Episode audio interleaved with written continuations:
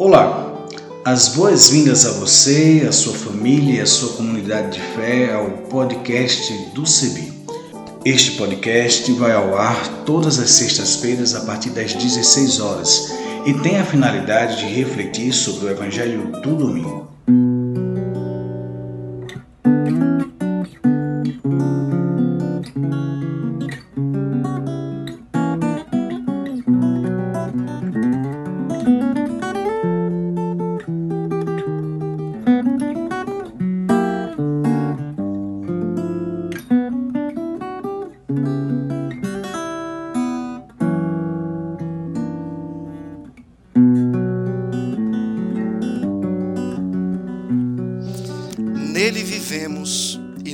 Movemos e existimos. Tome emprestado a fala de Paulo como tema da reflexão do Evangelho deste domingo, que está registrado em João capítulo 14, versículos 15 a 22. Se vocês me amam, escreve o evangelista, guardarão os meus mandamentos, e eu pedirei ao Pai, e ele lhes dará outro consolador a fim de que esteja com vocês para sempre. É o Espírito da Verdade que o mundo não pode receber, porque não o vê nem o conhece. Vocês o conhecem, porque ele habita com vocês e estará em vocês. Não deixarei que fiquem órfãos, voltarei para junto de vocês. Mais um pouco e o mundo não me verá mais. Vocês, no entanto, me verão, porque eu vivo, vocês também viverão. Naquele dia vocês saberão que eu estou em meu Pai, que vocês estão em mim e que eu estou em vocês.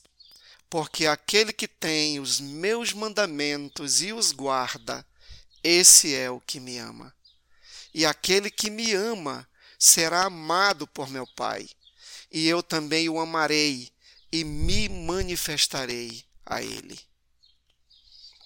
Quero iniciar esta reflexão do Evangelho dialogando com o canto de Maria, o Magnificar. Minha alma engrandece ao Senhor e o meu espírito se alegra em Deus, o meu Salvador descreve Lucas em seu evangelho ao registrar o canto de Maria diante da sua prima Isabel. Esta última tomada amorosamente pela rua divina. O meu pensamento navega nas páginas do Evangelho, iluminado pelo texto de Lucas e também sobre a inspiração das reflexões contidas no livro, abre aspas, O Homem Mais Inteligente da História, fecha aspas, do psiquiatra Augusto Cury, especialmente pela inferência genial que o autor faz do texto sagrado a respeito do funcionamento da mente de Maria, a mãe de Jesus. Faço assim para tentar compreender uma verdade recorrente revelada por Jesus sobre o tipo de relação que Deus deseja ter conosco, pela maravilhosa mediação do seu espírito de amor. O pensamento é caracterizado pela virtualidade, portanto, é virtual, não é real, afirma o nosso autor. Ao constatar este fato, mostra que é impossível sentirmos a dor, o medo, os anseios ou as frustrações das outras pessoas. Na verdade, podemos apenas interpretar o que se passa na mente ou no corpo dos outros. Uma mãe não incorpora em sua mente a realidade de uma filha, suas angústias, perdas e frustrações. No máximo consegue perceber o que há de errado ou a gravidade em situações limites. Da mesma maneira, existe um espaço infinito entre um terapeuta e as crises de ansiedade do seu paciente. Assim, não é difícil concluirmos que todas as relações entre pais e filhos, professores e alunos, entre irmãos, entre amigos, enfim, ocorrem dentro de bolhas virtuais. Portanto, é a natureza virtual do pensamento que nos permite viajar de volta ao passado. Algo impossível na prática, porque o passado é irretornável. Ou navegar para o futuro, que ainda não existe enquanto realidade. Finalmente, conclui o autor, abre aspas, estamos próximos e ao mesmo tempo infinitamente distantes de tudo, inclusive das pessoas que amamos. Fecha aspas. Isso tudo é dito para explicar que Maria de Nazaré conseguiu romper a barreira da virtualidade em virtude da, da sua relação profunda e cheia de trocas com Deus. Seguindo o raciocínio genial de Augusto Cury, é possível interpretar o canto da mãe de Jesus para além dos rituais e das formalidades religiosas. Maria estava conectada a seu Deus na mais profunda intimidade da sua mente, sem barreiras materiais, biológicas ou cognitivas. A narrativa é clara. É a alma de Maria que engrandece ao Senhor. É o seu espírito que exulta em Deus, o seu Salvador. Aqui a realidade é concreta, porque a separação imposta pela distância infinita entre a mente e a realidade, que caracteriza as relações humanas, foi rompida pela simbiose realizada entre o Espírito de Deus e a mente de Maria de Nazaré. Nesta cena de Lucas é revelado algo de revolucionário que nos mostra a dimensão espiritual da proposta que se esconde nas entrelinhas do texto de João que trazemos para a nossa leitura e reflexão do Evangelho neste segundo domingo de maio, Dia das Mães do ano de 2023. É maravilhoso saber que somos habitados pela Rua Divina, este amoroso Espírito Santo que não se conforma com uma relação virtual, de apenas nos acompanhar na caminhada, que deseja construir conosco uma relação radicalizada pelo seu amor infinito um tipo de relação que nos arrebata para dentro de Deus e, ao mesmo tempo, move a divindade para dentro de nós. A única contrapartida esperada para que Jesus nos conceda tão maravilhosa graça é a justa resposta do nosso amor para com Ele, alicerçada na memória viva dos seus mandamentos, guardados na mente na forma de valores indestrutíveis que aperfeiçoam a vida diariamente. Ninguém ama o que não conhece. E o texto de João confirma esta verdade. Mas por que o mundo não conhece essa rua divina que busca uma relação real e amorosa com todas as pessoas? Afinal, Deus amou o mundo e, por amor ao mundo, ele entregou o seu filho na cruz. De que mundo, afinal de contas, o Evangelho está falando?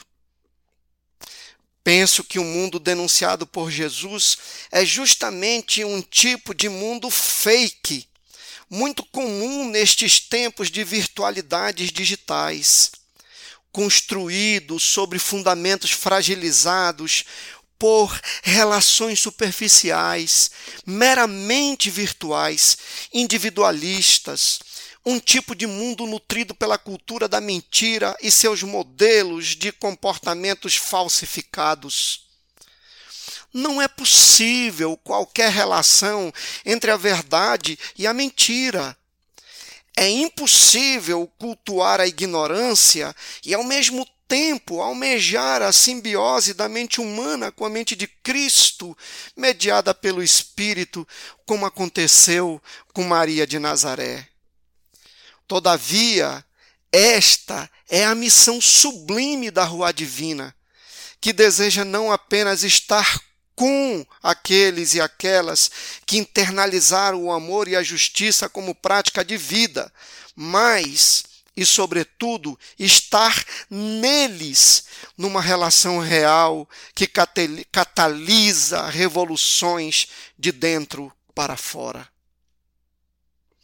Pensar assim abre possibilidades de aproximações e reconciliação entre todas as pessoas, porque aqui não se trata de dogmas ou liturgias religiosas virtualizadas pela leitura doutrinária ou pela tradição.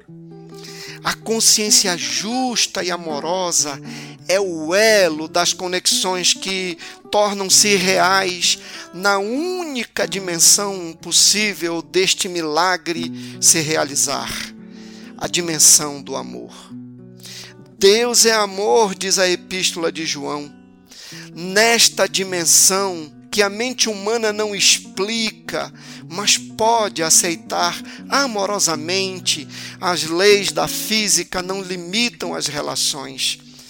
As vidas podem se misturar simbioticamente, interligando todas as pessoas com toda a criação, como foi planejado desde sempre. Afinal, como dizem os antigos poetas invocados pelo santo apóstolo lá no Areópago ateniense, nele nós vivemos e nos movemos e existimos. Amém, amém e amém.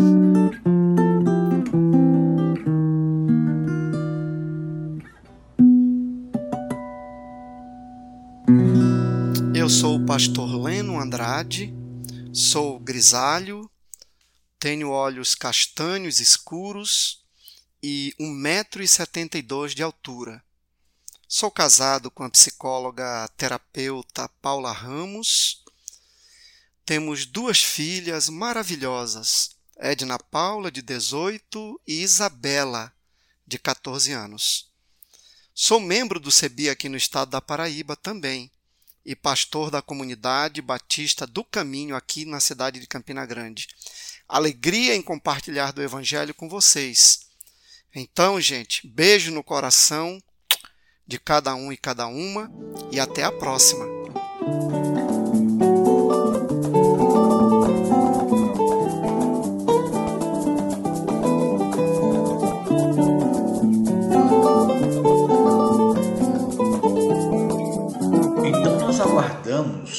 As suas sugestões, colaborações. Entre em contato conosco a partir das nossas mídias sociais, no Instagram, no Facebook, em nossa página na internet, cebi.org.br,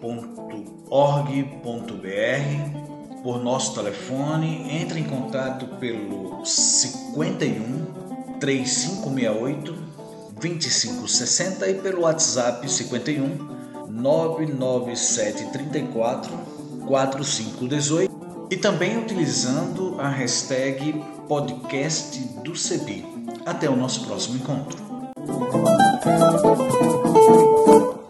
A trilha sonora que você acabou de ouvir é a canção Olha a Glória de Deus Brilhando, de Zé Vicente, e também a canção Desça como a Chuva, da irmã Agostinha Vieira, interpretadas pelo violonista Remo Stockholm Jr., da cidade de Recife, Pernambuco, e o design sonoro desse podcast foi feito por mim, Isaías Torquato, e a direção geral é da Coordenação Nacional do Centro de Estudos Bíblicos, CEBI.